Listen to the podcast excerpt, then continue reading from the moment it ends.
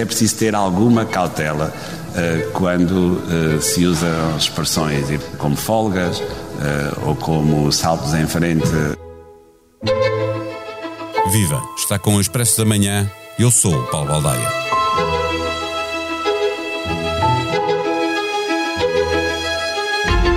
São números que implicam uns com os outros, a pedir contas fáceis de fazer, mas em que também é fácil perdermos o fio à meada. A conclusão a tirar é, no entanto, muito simples. Os portugueses gostavam de ter um orçamento completamente diferente, mas quando se lhes pergunta que parte do corpo gostariam de deixar a descoberto quando mexem na manta curta, a resposta é: deixe estar, mais vale não mexer em nada, para pior, já basta assim.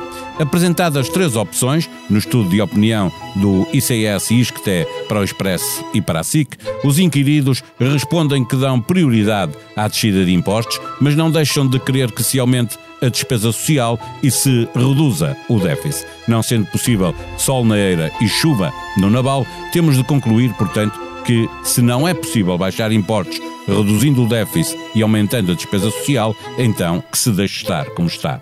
Se não é possível aumentar a despesa social, baixando ao mesmo tempo impostos e reduzindo o déficit, então que se deixe estar como está. E, finalmente, se não é possível reduzir o déficit, diminuindo os impostos e aumentando a despesa social, então que se deixe estar como está. Esta sondagem aparece no momento da apresentação do orçamento e as conclusões podem ajudar o governo a defender que não é possível fazer muito diferente. Mas também aparece no momento em que o PS começa a dividir sobre o que fazer na saúde e no exato momento em que Pedro Nuno Santos chega à SIC para um comentário semanal. Neste episódio, conversamos com David Diniz, diretor adjunto do Expresso. O Expresso da Manhã tem o patrocínio do AGE, tudo o que os jovens precisam para o dia a dia. Uma conta neutra em carbono com menor impacto no ambiente, cartões em PVC reciclado e uma app para abrir e gerir a conta de forma 100% digital. Saiba mais em bancobpi.pt. Banco BPI, Grupo CaixaBank, registado junto do Banco de Portugal, sob o número 10. Viva David Diniz. O Governo apresenta esta terça-feira o Orçamento do Estado, sem grande espaço de manobra para políticas expansionistas e parece ter a opinião pública do seu lado. A maioria dos portugueses alinha com o status quo, é o teu texto na edição deste eh, fim de semana. A sondagem do Expresso eh, acaba por ser reconfortante para Fernando Medina e António Costa? Uh, sim, na medida em que António Costa e Fernando Medina tenham uma preferência por uh, satisfazer as preferências dos portugueses na medida mais simples de, do quadro que temos à frente. Um, eu explico, se calhar talvez seja interessante para as pessoas perceberem o que é que foi feito nesta sondagem. Vamos lá ver. Uh, normalmente as sondagens sobre orçamentos perguntam coisas muito simples, que é Uh, apresentam algumas alternativas de políticas ao, uh, que, que, possam estar à disposição do governo as pessoas respondem qual é a sua preferência e fica-se por aí. O que o ISCTE e o ICS quiseram fazer, uh, Pedro Magalhães propôs-nos, foi: não, nós vamos à casa das pessoas, perguntamos isto, mas depois confrontamos as pessoas com a necessidade de uh, contrapor a qualquer que seja a sua opção o custo dessa opção. Portanto, obrigar quem está a responder, de alguma maneira, uh, com simpatia, em casa, a, a, a tomar essas opções e a, e a medir as, as consequências disso. Portanto, foram feitas não uma, mas três perguntas. A primeira é qual, qual é a sua prioridade entre as três que apresentávamos: reduzir impostos, aumentar despesas sociais ou reduzir o déficit. E é sem surpresa que recebemos a resposta esmagadora de que os portugueses preferem reduzir impostos. E depois, a seguir a isso, disseram muito bem, então, reduzir impostos, ou consoante as opções de cada um, não é? Mas imagina, no caso das pessoas que responderam, uh, a minha preferência é reduzir impostos. E depois pergunta-se às pessoas, ok, uh, mas para reduzir impostos, prefere uh, cortar nas despesas sociais? E as pessoas dizem, esmagadoramente, dizem não, não, não quero.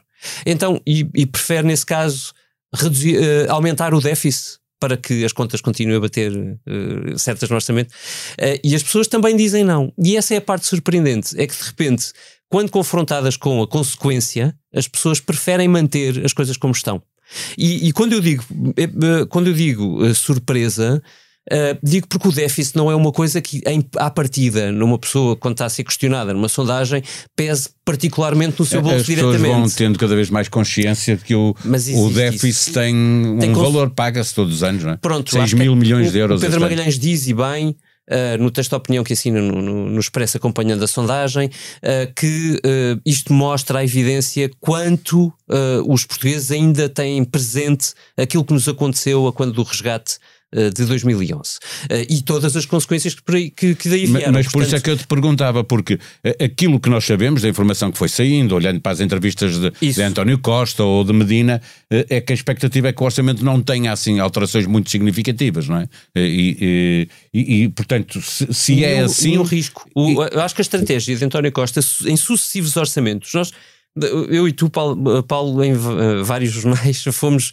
uh, olhando sempre com muita expectativa para os vários orçamentos, não é? Uh, e eles mudam tão pouco. Não, em alguns casos havia uh, políticas significativas, coisas que os governos guardavam para a última hora, que eram coisas interessantes, que podiam mudar significativamente alguma coisa. No caso de António Costa, isso nunca acontece com os orçamentos de Estado. E já vamos para o, já perdi a conta, oitavo orçamento de. António Costa.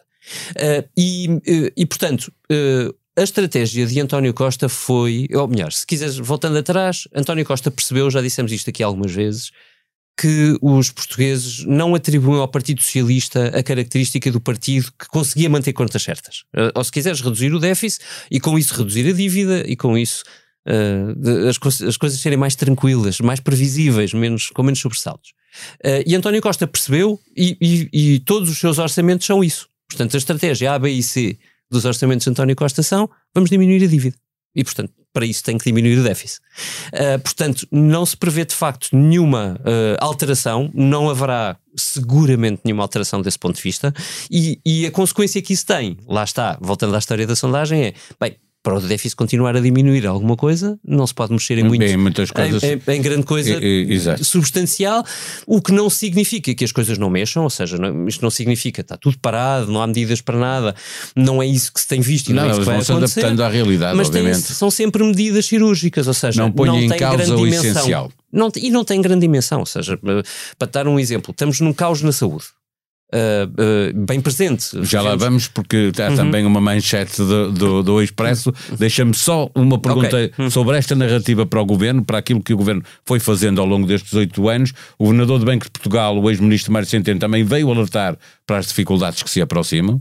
Eh, arrefeceu e muitas expectativas. Uhum. Isto também ajuda a narrativa do governo, que está pressionado a aumentar, eh, olhando novamente para, para esta zona, pressionado a aumentar a despesa, a baixar os impostos, a, a não deixar derrapar o déficit. Portanto, eh, tudo, tudo está a favor dessa dessa ideia de que é preciso Isso, muito cuidado. É? uh, tudo está uh, no círculo mais próximo de António Costa, tudo não, está. Não estamos a falar da oposição. Não? É? não uh, pronto, mas se tu quiseres, o, o, o, contrafactual disto é, tu no início perguntavas-me, bem, isto tudo ajuda a narrativa de António Costa. Quer dizer, de certa forma sim, no sentido em que ele percebe que o, o sentimento do, do popular, se tu entenderes, pelo menos maioritário, é, é melhor assim do que estragar, não é? o problema é os, uh, quando, quando a estratégia é esta e não há um crescimento económico muito acentuado, o que acontece no país é que os, problemas, quando não são estruturalmente resolvidos muitas vezes, vão piorando, Exato. vão crescendo, é bola de neve, não é? E depois é preciso, uh, e depois entra sempre no dilema de, bem, mas é preciso despejar dinheiro para cima disto para resolver o problema uh, ou alguma coisa que se possa fazer. Lá vamos nós dar o e tal esta, salto, não é? E, e, para a manchete do Expresso. E, pois, tu não querias que eu falasse de saúde, não, não, mas, quero, quero, mas é quero. uma imagem, claro eu acho que, é uma imagem importante, claro. não é? De, é essa, é essa. Que Isso é talvez... É eu só queria conduzir a conversa para aí depois de vermos o, o, o que está a acontecer certo. em termos de narrativa.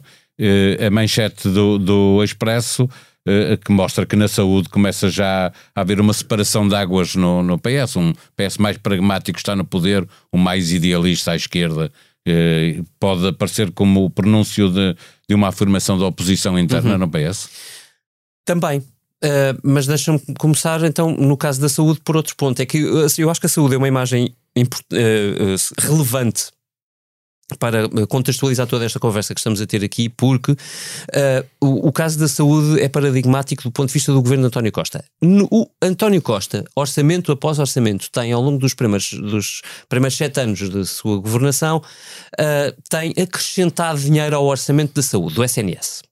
Uh, e ele diz sempre isto, em todas as entrevistas o Primeiro-Ministro vem e refere já o orçamento do SNS aumentou 50%, ou lá o que foi, eu não tenho a certeza que os números sejam, peço desculpa por isso, uh, exatamente assim, mas é um, um, aumento significativo porque ano após ano vai aumentando X%. Uh, o que é que acontece? António Costa, quando Marta Temido sai e vai buscar Manuel Pizarro, um, diz: acabou. Quer dizer, não dá para continuar a despejar dinheiro para cima do SNS. Passou -se, isto é um problema de gestão, já não é um problema financeiro. Meios, há muitos mais. Uh, estamos a fazer mais consultas. Estamos agora, temos que mudar a gestão disto. Isto é uma tese antiga dentro do núcleo duro de António Costa, que Mário Centeno era o precursor. Estes avisos de Mário Centeno são exatamente sobre o que está a passar na saúde, ou pelo menos é um dos exemplos que, estão, que encaixam. António Costa até nessa, dizia esta semana, a semana passada, eh, eh, dizia que eh, na CNN 14 mil milhões compara com a bazuca de 16 mil milhões, para dar a ideia de que estamos a gastar uma imensidão de dinheiro na saúde todos os anos. E para dizer não vai mais. Ou pelo menos nada de substantivamente uh, grande, não é? Uh, e portanto, o que está a acontecer neste momento é Uh, a última semana e meia foi muito difícil para o governo do ponto de vista de gestão dos recursos dentro do SNS. Há muitos serviços a falhar. Este fim de semana foi particularmente difícil. Um, e, e, e, dentro do Partido Socialista uh, há uma divisão neste sentido. Há uma ala mais à esquerda do PS que diz: não, não, isto não está a funcionar e não vai funcionar sem mais dinheiro. E vai ser preciso que Fernando Medina, neste orçamento, ponha dinheiro, porque senão isto vai piorar e pode ser muito catastrófico. Uh, temos, aliás, uh, citado nessa notícia Lacerda Salles, que foi secretário de Estado com Marta Temido até Chegou apenas a ser um apontado para, para ministro. A dizer exatamente isto. Uh, e portanto não é uma personalidade qualquer, é alguém com, com, que serve como referência no Partido Socialista para as questões da saúde, e, e, e depois temos quer António Costa, quer Fernando Medina, quer outras pessoas, uma vez mais, no, em torno deste núcleo, como tu dizes, pragmático dentro do PS, a dizer não dá mais. Não, não é possível continuar a discutir. E não resolve. Sobretudo, para fecharmos a nossa conversa, eh, eh, segunda-feira, dia de estreia de Pedro Nuno Santos, eh, ele foi uma estrela pop no regresso ao Parlamento, mas tem-se mantido bastante recatado. Agora chega à SIC, ao Expresso, longe de aparecer como o rosto da oposição interna, devemos ainda assim esperar algum incómodo acrescido para o governo e para António Costa vai haver incómodo. Uh, uh, há uma boa imagem, talvez, para comparar, embora uh, depois com Pedro Nuno Santos tínhamos que dar mais uma série, mais, vários graus acima daquilo que eu vou contar, mas a saída de Alexandre Leitão do governo podia não, ser, não ter sido nada de especial, mas Alexandre Leitão, que é aliás uma Pedro Nunista assumida, amiga dele, e, e acha que ele é o candidato mais forte do PS para o futuro, um, Uh, foi para um programa da CNN, portanto, a nossa concorrência, uh, e todos os domingos analisa o que está a passar. Uh, e Alexandra Leitão tem o, o, perfil que ela traçou de comentadora foi: eu sou do PS, portanto, estruturalmente estou com o governo no essencial, não vou deixar de fazer críticas naquilo que entender. E, quando e é isso diz, que nós devemos esperar. Elas são bastante audíveis com a Alexandra Leitão. Porque ela foi ex-ministra até há pouco tempo e nós sabemos que a ala do PS é que ela pertence. Sim, e saiu com alguma surpresa, ninguém estava à espera que acontecesse. Correto. Ela própria não estava. Correto. Ela tinha a expectativa de ser Ministra da Justiça, não foi, foi encostada, eh, convidaram-na para a lida parlamentar, ela não quis, achava que aquilo não era para ela e, portanto, é comentadora. E tem muito mais força como comentadora do que se fosse líder parlamentar, porque teria só que reproduzir o que o governo diz. Agora, isto foi uma imagem. Agora põe isto com Pedro Nuno Santos. Ele pode até fazer só um terço das críticas que Alexandre Leitão faz ao governo. O problema é que uma crítica de Pedro Nuno Santos vale três vezes Sim, a Basta que esta segunda-feira à noite comente a saúde e para já, já ser. E volta atrás só um passo na nossa conversa para te lembrar o que está a acontecer dentro do PS sobre, sobre as dificuldades na saúde. Uh, e, e, se isto começa assim agora, a tendência é de subir. Porque os problemas estruturais, lá está, estamos condicionados por termos de reduzir a dívida e esse é o modelo em que António Costa está e o, o risco não é muito grande, o governo não assume um risco muito grande para mudar estruturalmente nada, uh, portanto eu diria que previsivelmente o que vem aí é bem pior.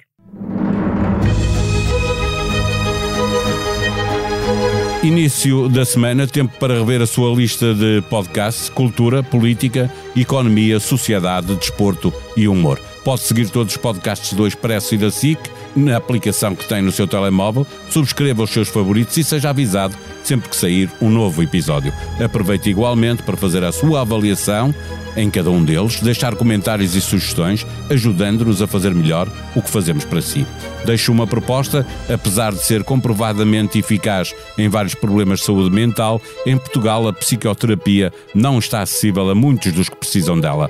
No novo episódio do podcast Que Voz é Esta, falamos das consequências desta limitação grave, dos diferentes modelos e técnicas que existem e do que se sabe sobre a sua eficácia. Ouça as explicações do psicólogo David Dias Neto e do psiquiatra e psicoterapeuta Carlos Góis. A sonoplastia deste episódio é de João Martins. Nós voltamos amanhã. Até lá. Tenham um bom dia.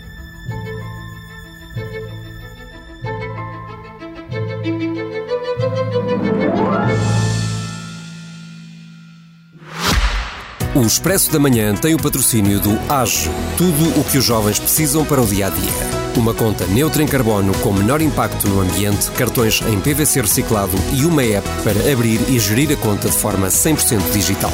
Saiba mais em bancobpi.pt. Banco BPI, Grupo CaixaBank, registado junto do Banco de Portugal, sob o número 10.